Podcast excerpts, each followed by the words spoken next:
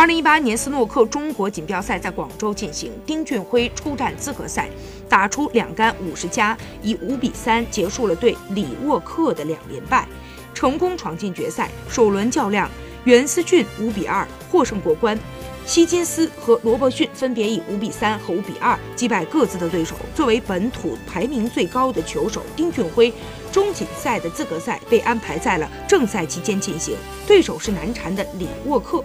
过去双方两次交手，丁俊晖都是失利的一方，再度相遇要避免遭遇三连败。首局，丁俊晖很快找到了手感，打出一杆五十一分，以六十八比十七先声夺人，并一路领先，战至第八局。多回合防守之后，李沃克被罚四分，丁俊晖上手单杆六十八分，以七十二比零获胜，总比分五比三过关，闯进正赛，将在首轮迎战丹尼威尔斯。